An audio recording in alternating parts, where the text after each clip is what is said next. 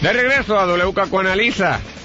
Estamos aquí con el compañero Guillermo San Antonio Hacha, Luis Pavón Roca está debidamente acusado y Guillermo hoy eh, la prensa eh, comunica que relacionado a todos estos procesos de promesa eh, y la situación fiscal de Puerto Rico, hay por lo menos dos eventos que me parece que ameritan análisis. El primero de ellos es que el gobernador ha citado en la mañana de hoy básicamente a diferentes sectores del país, incluyendo eh, liderato político, pero también del, sector comercial y del tercer sector, a que desarrollen una especie, tú decías, de junte, ¿verdad? Eh, de, de, de unión o de alianza para ir con un frente unido a los Estados Unidos a plantear principalmente unos reclamos relacionados con el área de salud en los fondos de Medicaid y Medicare, de modo que se mantenga, o sea, se aumente lo que inicialmente hay aquí asignado para Puerto Rico y se garantice el ofrecimiento de los servicios y, la, y la viabilidad económica del plan Mi Salud. Y también unos aspectos relacionados a la, a la cosa contributiva, eh, que debe, supongo, entre otras cosas, incluir el, el impuesto sobre el 4% que se le está cobrando a las empresas foráneas y probablemente insertar a Puerto Rico dentro de la política doméstica contributiva de Estados Unidos. Eh, ya de salida, hay unos sectores que han dicho que no van a participar de esa, de ese frente. Eh, el Partido Independentista a través de Juan Dalmau ya adelantó precisamente ayer en el proceso legislativo que entendía que esto era una cosa de, corte colonial, lo que estaba pasando aquí, que no iban a ser partícipes ni ir allí a ser de alguna manera colaboradores con, con, esto. Las uniones obreras, dice, eh, algunos sindicatos. dice, dice Juan Dalmao específicamente, según lo citan hoy en el periódico El Nuevo Día, la página 6, Gloria Ruiz Quillan, dice, creemos en esfuerzos comunes, pero esto no es un esfuerzo común, esto es un esfuerzo mediático para el gobernador Lucir, que convoca a amplios sectores sobre asuntos que no van a la médula del problema, que es el problema colonial de Puerto Rico. Ahí está la, cita expresa el, ciertos sindicatos también han manifestado que no habrán de participar, que cree que esto está simplificando yo, ¿vale? poniendo más o menos en términos más sencillos lo que dicen, rompiendo la soga por lo más finito y pidiéndole unos sacrificios desproporcionados a los trabajadores. Hasta ahora he oído que dentro del liderato político del Partido Popular, Héctor Ferrer ha manifestado eh, su disponibilidad a oír. Lo mismo creo que dijo el exgobernador Aníbal Acevedo Vila, y otras personas que eh, del mundo privado que van a estar allí. Eh, en teoría, Guillermo, esto es lo que siempre hablan en el país. hay un consenso, el país tiene que hacer un consenso, un frente amplio. Yo te voy a adelantar mi parecer. Que yo un poco lo sé, a veces lo que he oído.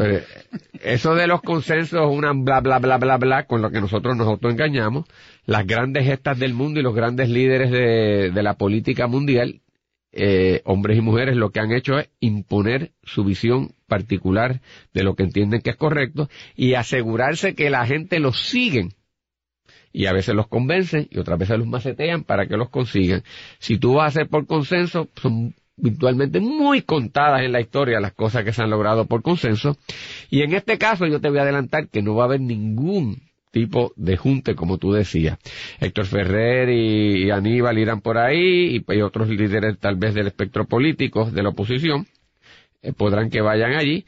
Tarde o temprano iban a decir, no, estamos oyendo porque estamos dispuestos a cobrar, pero buscarán la excusa para no estar ahí, para salirse de ahí y se quedará el gobernador con el PNP y algún que otro líder este, del sector privado en esta gestión. Yo te garantizo que esto no va a hacer nada y que el gobernador se ocupará de, de, más vale que tenga él el liderato, la capacidad y la visión política para poder encontrar una solución a la situación del país que la pueda ejecutar, poner en vigor, canalizarla con las autoridades federales, con la Junta y que tenga la suficiente capacidad, autoridad para convencer a su propio partido a la oposición neutralizarla y ganar el favor popular. Si no tiene esa capacidad, olvídate tú, porque esta reunión no va a servir para más nada. No sé cómo tú lo ves. Pues mira, Carlos, yo en principio veo este tipo de convocatorias de juntes, aquí se le llama Frente por Puerto Rico, eh, alianza, como le llamaría la alcaldesa de San Juan, eh, que, que según el Nuevo Día no fue... Diálogo patrio.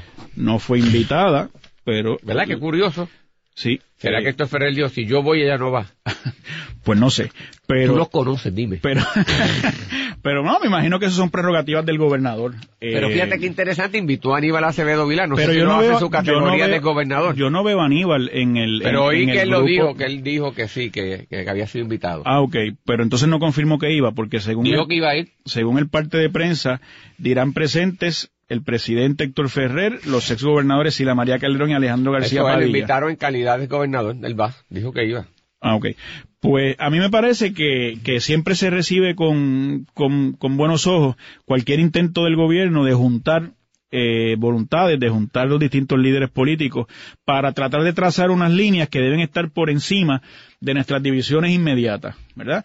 Eh, yo, yo siempre he, pensado que hay problemas de Puerto Rico, el problema de que nuestros niños no aprenden lo que deberían aprender en las escuelas públicas o en la Universidad de Puerto Rico. Esos problemas que, que enfrenta la Universidad de Puerto Rico o que enfrenta la- las escuelas públicas, por poner ese ejemplo, para mí deben trascender la mezquindad político-partidista que nos divide constantemente. Y Puerto Rico debe trazar una ruta como país para fortalecer su sistema educativo, incluyendo el universitario, sin que eso conlleve que, cada cambio de administración cambie la política educativa o la política universitaria. Yo estoy convencido que debemos poner esas áreas fuera de nuestras divisiones particulares político-partidistas. Así que cuando veo un esfuerzo del gobierno de hacer ese llamado, en este caso eh, con tres objetivos particulares, como tú dices, el área de salud, la reforma contributiva federal, y para que se le compren a Puerto Rico mayores bienes y servicios por parte del gobierno federal, identificaron esas tres áreas. Pues me parece una, una, una, una medida positiva donde la oposición pues está llamada a tratar de colaborar. ¿Por qué yo le, yo le eh, pronostico a esto poca vida? Porque pienso que este gobierno está centrado ideológicamente. Pienso que este, igual no. pienso que este es un gobierno obsesionado con la estadidad. Y aquí el problema de todo puertorriqueño es que vive en una colonia, de acuerdo con el gobierno de Puerto Rico. Por lo tanto, si el gobierno combate la Junta de Control Fiscal, el problema que está combatiendo el gobierno es producto de la colonia. Si el gobierno eh, solicita mayores fondos es porque Puerto Rico es una colonia y no, los recibe.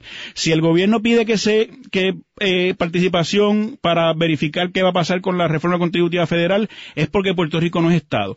Ese junte no va a tener éxito en la medida en que el gobierno de Puerto Rico está enfrascado en una en un en- en un discurso pro estadidad en un discurso que la estadidad es lo que resuelve eh, los problemas económicos de Puerto Rico. Para ejemplo, Carlos, el presidente de la Cámara, Carlos Johnny Méndez, ha publicado hoy una columna en el Nuevo Día, la página 38, que se llama Economía basada en la estadidad. Y es esta visión que tiene el PNP de que la estadidad es una fórmula de desarrollo económico, que como Puerto Rico va a progresar es con el desarrollo económico que supone la estadidad. Pues yo no puedo estar más en desacuerdo. La estabilidad no es una fórmula de desarrollo económico. La, estabilidad es un arreglo político. Y Puerto Rico tiene que tener la capacidad económica para pagar lo que conlleva la estabilidad, para insertarnos en ese arreglo político. No es al revés. No es llegar a la estabilidad porque la estabilidad va a suponer un progreso económico automático. Entonces yo creo que este tipo de frente por Puerto Rico, o de junte, como dijimos al principio, se va a diluir, se va a desbaratar, porque tú no puedes tener a personas como Hernández Colón, Sira María Calderón, el presidente del partido, en un lugar donde el gobierno lo que está diciendo, el problema para nosotros no, recibir los fondos es el ELA. Tenemos que ser Estado. Hay una comisión de igualdad, que es el plan Tennessee, que eso es lo que está verbalizando. Puerto Rico es tratado injustamente porque no es Estado. Necesitamos ser Estado para...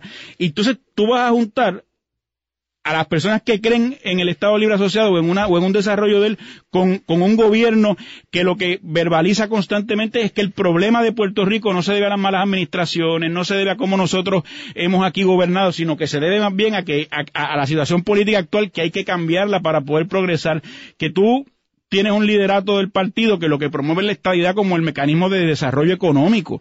Pues no hay manera, esto se va a quebrantar hace poco.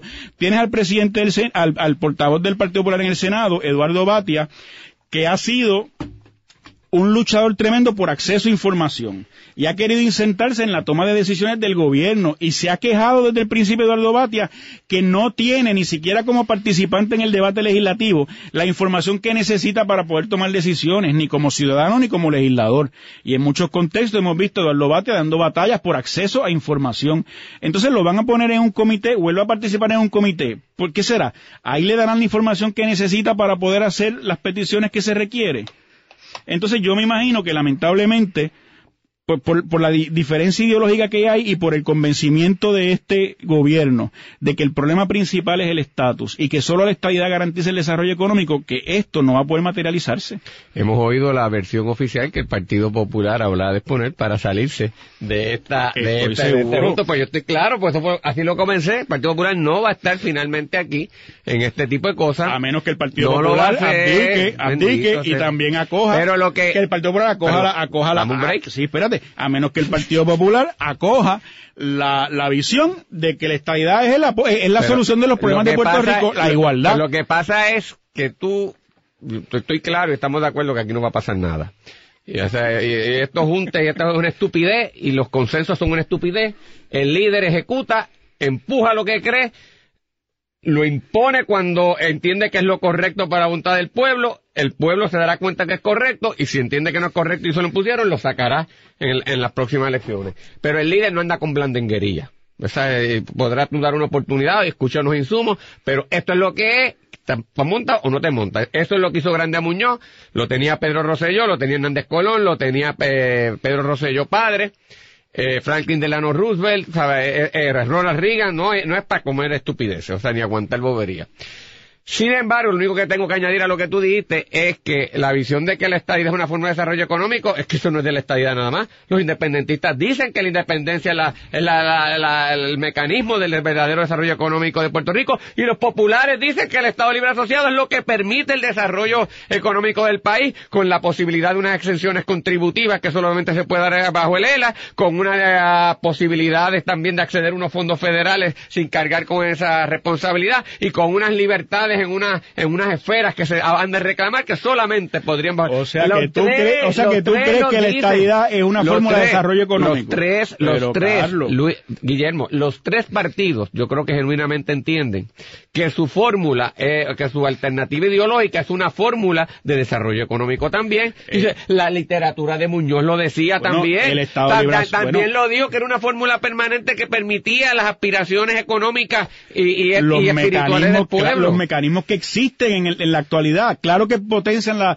que Puerto Rico pueda hacer mucho más de lo que hace. Sabemos que eres popular, Guillermo. No, pero tú no crees. No, no, lo creo. Ah, tú no lo crees. No lo creo. Tú sabes que, la estabilidad es, pero eso obviamente está permeado de mi visión estadista y la tuya está permeada por tu visión popular, pero no me vengas a decir que un independentista no cree que la independencia no es un mecanismo también de desarrollo económico y no me venga a decir que un popular no, lo cree es un para entonces decirme no es un mecanismo. la independencia es un arreglo político que le da a Puerto Rico los poderes para procurar los desarrollos que interesen. y la estabilidad también. La estabilidad es un arreglo político, ah, Carlos, que, le cuesta al pueblo de Puerto Rico un fracatán de millones de contribuciones. Al pueblo de Puerto Rico es el ELA que nos llevó a la quiebra y nos tiene fastidiados. nos llevó a la quiebra los gobiernos que no han los gobiernos y lo, que, y lo que estamos viendo bajo promesa ahora, una puerta giratoria estás contento con la colonia y sigues votando por la colonia y sosteniendo la colonia y tú ahí y arrodillado de pie. Pues yo no. ¿cómo pues sigue ahí. Mira, Guillermo. Lo otro que me parece interesante de estos procesos que se menciona que van a estar ocurriendo hoy es que Joan Isabel González. Mira, compórtate. Te, te porta peor que Luis Pablo Roca aquí. ¿verdad? no te rías, pero ¿y qué es esto? Hacer serio. Mira. Eh, Juan Isabel González decía. Sí, John Isabel eh, reseña que en el día de hoy, como parte de los desarrollos del proceso judicial bajo la legislación promesa y el procedimiento cuasi de quiebra el que está inmerso Puerto Rico, hay una vista que aunque se va a desarrollar en, Boston, porque una de las jueces que reclutó, magistradas que reclutó la juez Taylor, para que la asistiera en atender el caso de Puerto Rico, se va a estar atendiendo una moción que presentó el Comité de Acreedores No Asegurados, entonces esencialmente plantean que se investigue. Se llama Judith Gale Dane, la magistrada. La magistrada de Boston.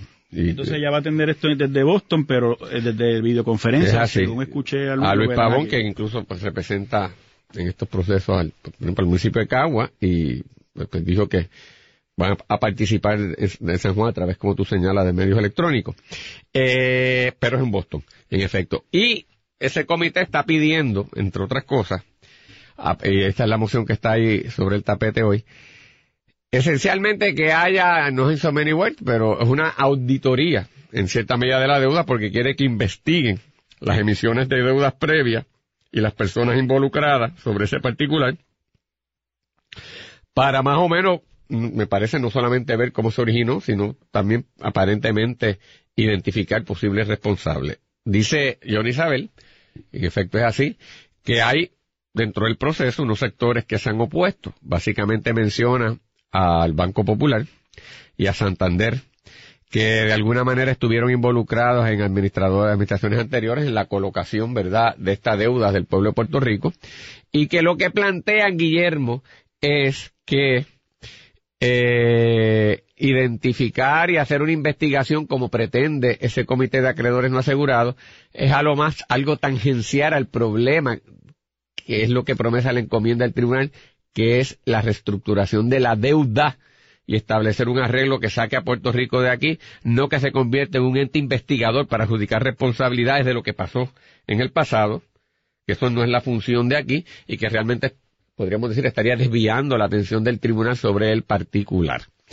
Eh, y eso en términos sencillos es lo que ahí está planteado. En la prensa pues se menciona, se señala incluso una serie de funcionarios de las dos administraciones, Popular y PNP, que de alguna manera han estado involucrados en estos procesos de, ¿verdad?, de la emisión de deuda. Y aquí me parece a mí, Guillermo, una cosa.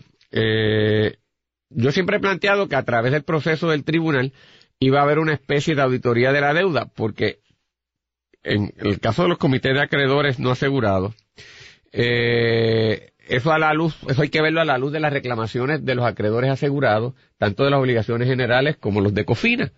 Porque en la medida en que se establezca una prioridad entre COFINA y, los y las obligaciones generales, si COFINA es válido o no, tú tendrás que determinar cómo se aprobó COFINA, si se siguieron unos procedimientos acorde a la Constitución o no. Si tú determinas que no se siguieron unos procedimientos conforme a la Constitución, tú estarás adjudicando en cierta manera que esas personas que, confeccionaron, esos gobiernos que confeccionaron emisión de deuda bajo COFINA, actuaron contrario a la Constitución, lo cual impone de por sí una, abre una puerta, una imposición o por lo menos una identificación de, de desempeño no más adecuado, uno podría alegar de esos funcionarios y abre la puerta entonces a que los acreedores generales digan, ah, Cofina, como tú eres inconstitucional, tú no estás asegurado, caes conmigo en los acreedores no asegurados, así que tú no tienes un bizcocho para ti solo, tienes que compartir con nosotros.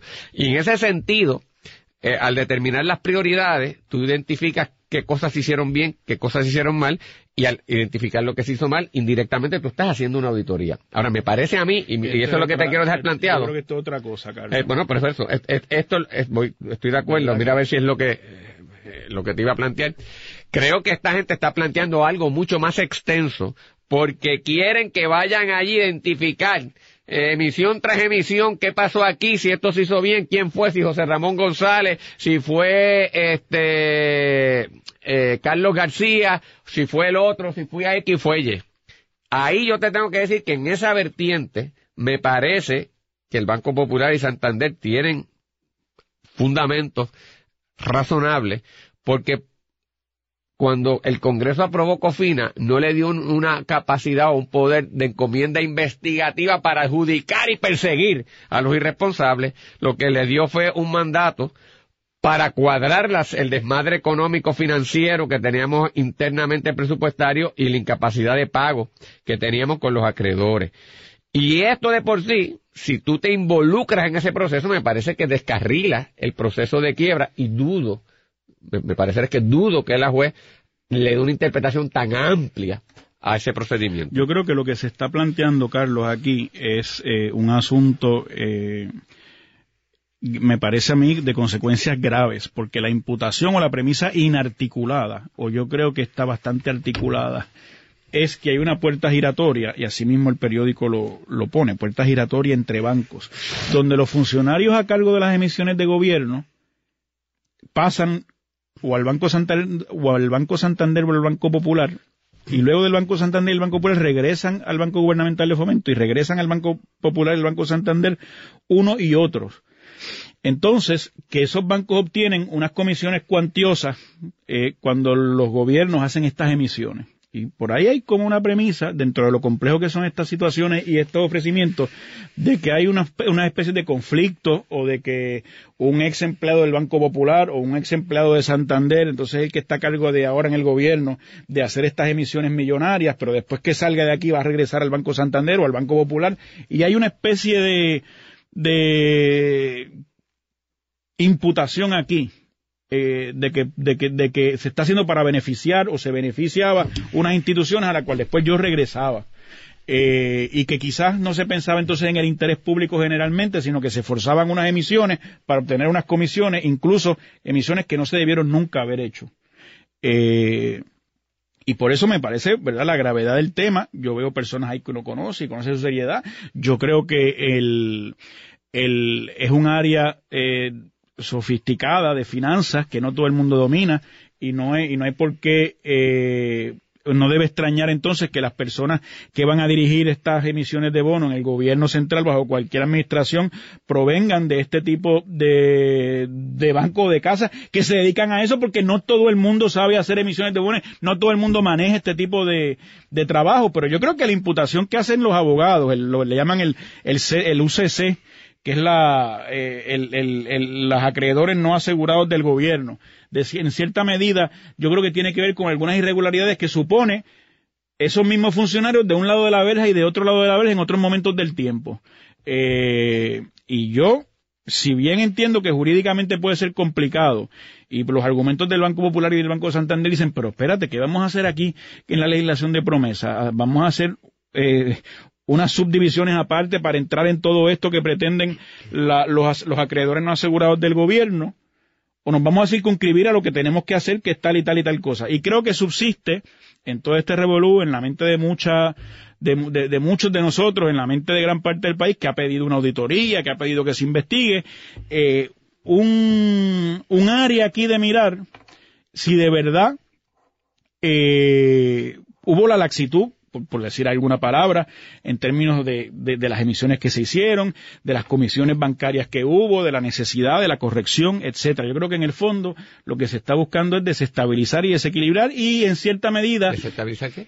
la Junta de Control Fiscal y de, y, de, y, de alguna manera quitarles prestigio, porque hay dos de los miembros de la Junta de Control Fiscal predominantemente en esa lista. Me parece es un punto interesante el tuyo y creo que tienes razón. Es decir, Independientemente del mérito sustantivo que pueda tener el planteamiento, si progreso o no, tú logras meterle un cañonazo, ¿verdad?, a la, a la integridad y a la, a la percepción que se tiene sobre la Junta al poner esos cañones particularmente sobre eh, José Ramón, Carlos García y el presidente también de la, de la, de la Junta. Por primera vez veo a José Carrión aquí vinculado, incluso con elementos... Tiene toda la razón. Aquí hay, entonces, me, me, me un buen punto. Creo que aquí entonces hay que tener cuidado por dos cosas con esto.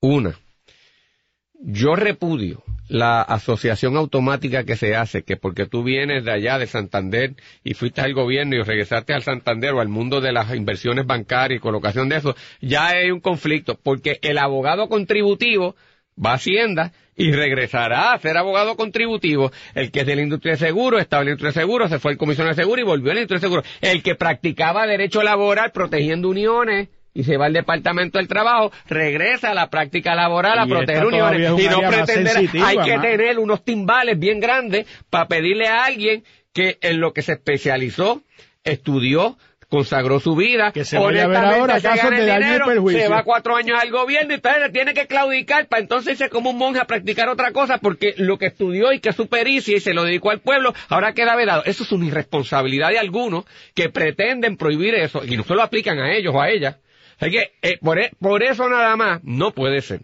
No puede ser. Ah, que si independientemente de eso obraron mal, pues, seguro que eso va, amerita, ¿verdad? Eh, si ocurrió que se, ¿verdad? Que, que se sepa. Lo otro que me preocupa, Guillermo, de esto, tú dijiste muy bien que puede ser tratar de desestabilizar y puede ser parte de una estrategia que es hasta válida, porque si al fin y al cabo es un organismo impuesto y yo tengo dudas de la, de la agenda, pues puedo entender gente que lo quiera sabotear o de su manera combatir con las herramientas que tiene. Pero lo otro que a mí me asusta de verdad es que aquí también te quieren hacer esta investigación y que averigüen eso. ¿Sabes por qué?